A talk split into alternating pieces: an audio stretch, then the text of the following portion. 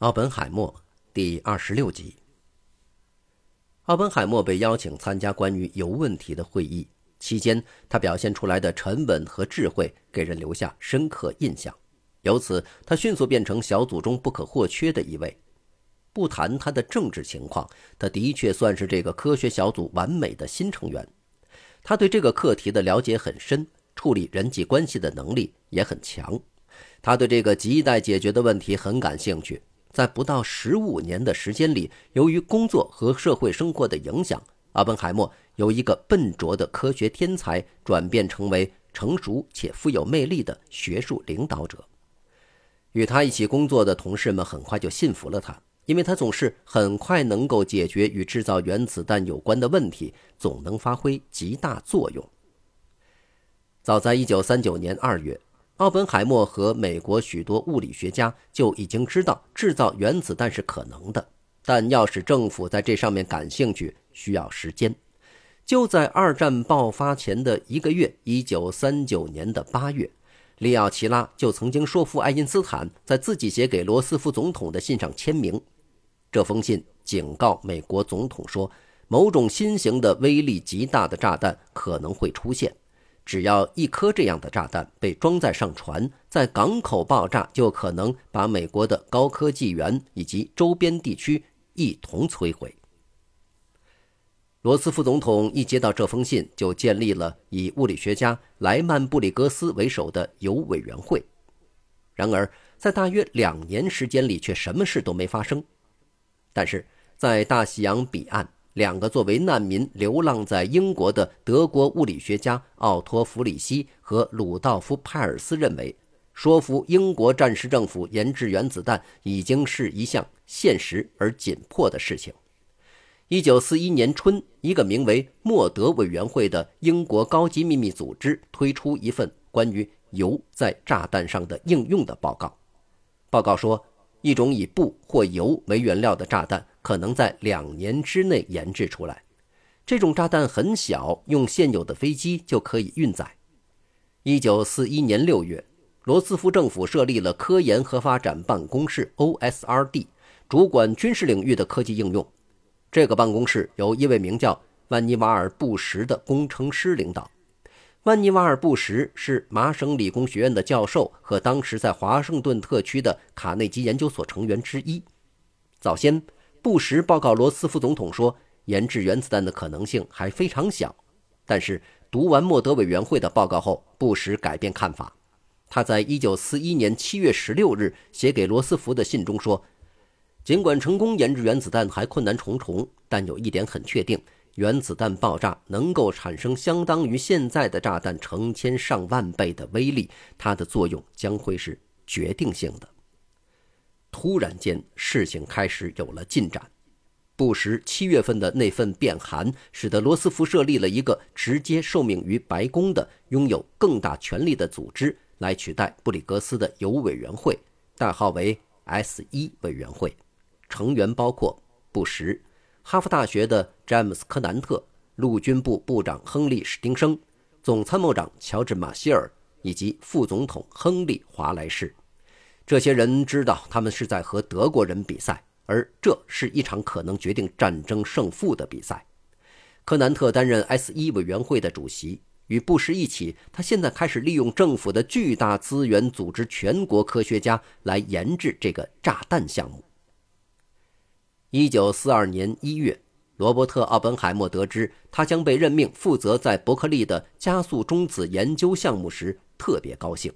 因为这项工作对整个工程至关重要，劳伦斯曾告诉柯南特说：“对各个方面来讲，奥本海默都将是他们的一笔宝贵资产。他能把整个工程的理论部分做深入研究，同时能把详尽的基本常识和项目结合起来。虽说有些地方看起来还有些欠缺，因此在五月，奥本海默被正式任命为 S 一工程加速中子研究项目的领头人。”此外，他还有一个奇妙的头衔，叫做“速报协调者”。几乎同时，他开始组织一个高度机密的夏季研讨会，由负责设计原子弹基本结构的高级理论物理学家参加，汉斯·贝特是他邀请人员名单上的第一人。时年三十六岁的贝特出生于德国，一九三五年逃离欧洲，来到美国康奈尔大学，一九三七年成为那里的物理学教授。贝特随后开始研究雷达的军事应用，他认为这项研究比任何有关核物理的研究都实用得多。但是他最终还是被说服去参加研讨会。爱德华·特勒也应邀出席。这位匈牙利出生的物理学家任教于乔治华盛顿大学。同样受到邀请的还有奥本海默在瑞士的物理学方面的朋友，斯坦福大学的菲利克斯·布洛赫，印第安纳大学的埃米尔·科诺平斯基。他还邀请了罗伯特·塞佩尔和几个他以前的学生。奥本海默称这群杰出的物理学小组为他的杰人帮。在奥本被任命为速报协调者后不久，他就邀请塞佩尔做他的助手。而早在1942年5月，塞佩尔和夏洛特就在苍蝇丘奥本海默家车库上面的房间里安顿下来。1938年，塞佩尔搬到了伊利诺伊州大学。从那时起，他们几乎每周日都要给对方写信。接下来的几个月，塞佩尔就一直紧跟在奥本海默身边，为他做记录，并提供各种帮助。一九四二年的那个夏季研讨会在克莱特楼四楼的西北角召开了，就在奥本海默二楼办公室的上面。会议室的两个房间里是法式门，可以直接通向阳台。为了安全考虑，整个阳台都被粗电线网固定住，只有奥本海默才有专门的钥匙。几周过后，奥本海默的杰人帮开始钦佩这个作为会议的发起者和大会报告人的天赋。爱德华·特勒后来这样写：“奥本海默展现出一种优雅的、确信无疑而又友好的格调。我不知道他是如何获得这种处理人际关系的能力的。那些认识他的人都感到意外。”贝特也很赞同地说：“他总能迅速抓住问题所在，只听到一个简单的句子，他就能判断出整个问题。”他们开始仔细研究和讨论了以前发生的一次人为爆炸。一九一七年，发生在加拿大新斯科舍省哈利法克斯市的一艘满载着炸药的轮船爆炸。在这场悲剧中，相当于五千吨 TNT 炸药爆炸的威力，将哈利法克斯市中心方圆两点五平方英里全部摧毁，造成四千人死亡。他们很快估算出，任何一次核裂变爆炸都会产生两到三倍于这次爆炸的威力。奥本海默向他的同事们提出，要注意核裂变装置基本设计的改变，设计必须小巧到可以保证能实现军事上的运输。他们很快就认识到，把一个铀原子核放入直径为八英寸的金属球体中，很可能会发生链式反应，因此设计规格需要极其精确的计算。奥本海默很快认识到。尽管在设计一个加速中子反应装置上已经不存在理论上的障碍，但研讨会上计算出的裂变所需物质的实际数量是不明确的。他们只是缺少确切的数据。不过，他们已经掌握的数据表明，制造武器所需的裂变物质数量可能是四个月前送给总统的评估量的两倍。这种数据上的不相符暗示。裂变物质仅靠实验室中少量的提炼是不够的，必须在大型工厂里进行生产。因此，这种炸弹的成本一定很高。整个夏天，奥本海默都在起草小组的总结报告。在一九四二年八月下旬，柯南特阅读他的报告时，做了题为“炸弹的现状”的笔记。按照奥本海默和同伴的意思，原子装置的爆炸。会产生原来计算量一百五十倍的能量，但这同时也需要六倍于原来估算量的裂变物质。原子弹制造在总体上是可行的，但它需要组织大规模的科技和工业资源。在夏季研讨会结束前的一个晚上，奥本海默邀请特勒夫妇到他在苍鹰丘的家里吃饭。特勒生动地回忆起奥本海默曾信心十足地说。只要一颗原子弹，就可以把希特勒赶出欧洲。到一九四二年九月，奥本海默作为领导秘密武器实验室最可能的候选人的消息，在政府机构已流传开来，而这个实验室的目的就是制造原子弹。布什和科南特也认为奥本海默是最佳人选，因为整个夏天他做的所有的事情都增加了他们的自信。但仍有个问题悬而未决：军方对奥本海默依然不信任。奥本海默意识到，这是因为他有许多共产党朋友。他在电话里跟康普顿说：“我正在斩断所有与共产党的联系。如果不这样，政府用我时就很为难。我不想有任何事情阻止我为国奉献。”然而，在一九四二年八月，康普顿得知奥本海默被陆军部拒绝了，他的安全文件中有许多可疑之处和共产党的联系。早在一九四二年初，阿本海默自己就填过一份安全问卷调查，列举出许多他参加过的组织，其中包括一些被联邦调查局认为是共产主义的前线组织。尽管有这些不便，柯南特和布什还是推动陆军部通过对奥本海默以及其他一些有左翼政治背景的科学家的许可。九月，他们一同去了波西米亚森林。那里景色宜人，有许多野生的大红杉树。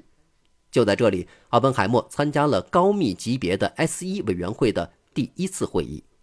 十月初，布什跟陆军部部长史丁生的执行秘书哈维·邦迪说：“即使奥本海默被认定为左翼分子，他对整项研究的巨大贡献也使他应该获得豁免而继续工作。”那时。布什和科南特已经着手把军事因素引入研究。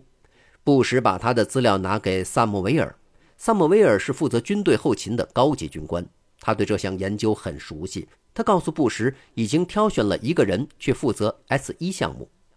在一九四二年九月十七日，萨默维尔就在国会听证厅外的走廊里遇到了一个四十六岁的职业军人，莱斯利 ·R· 格罗夫斯上校。格罗夫斯是修建新进郡宫的五角大楼的陆军工程兵部队中的关键人物。他希望有一次海外的战斗任务，可萨默维尔说：“不可能，你现在必须待在华盛顿。”格罗夫斯平静地说：“可是我不想待在这儿。”萨默维尔回答他说：“如果你做好了这份工作，它将使你赢得战争。”格罗夫斯知道 S 一。但印象不深，他已经在陆军工程建设上花了比 S 一多得多的钱，而后者的预算是一百万美元。萨姆威尔命令他接受这个安排，同时他的军衔也将晋升为将军。格罗夫斯习惯于别人接受他的命令，而奥本海默也有这个天赋。然而，这两个人却是对手。格罗夫斯这位身高近六英尺、体重二百五十多磅的大汉，在生活中开辟出了一条路。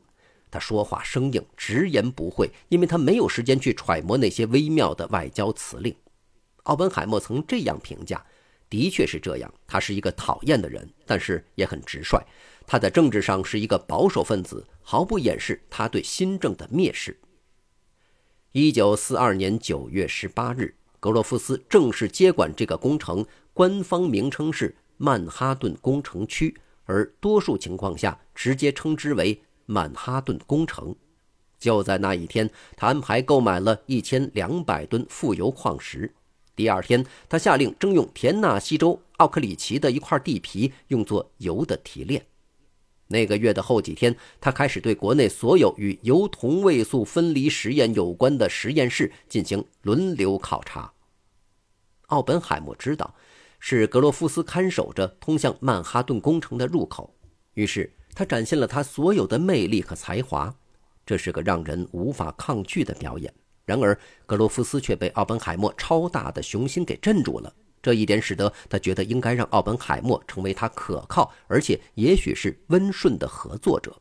他也对奥本海默关于实验室的地点应该建在偏僻的乡村地区而不是大城市的建议产生很大兴趣。因为这正好符合他对于安全的考虑，但最重要的一点是，他就喜欢这个人。格罗夫斯说，他是一个天才，真正的天才。感谢收听这一期，欢迎继续收听下一集。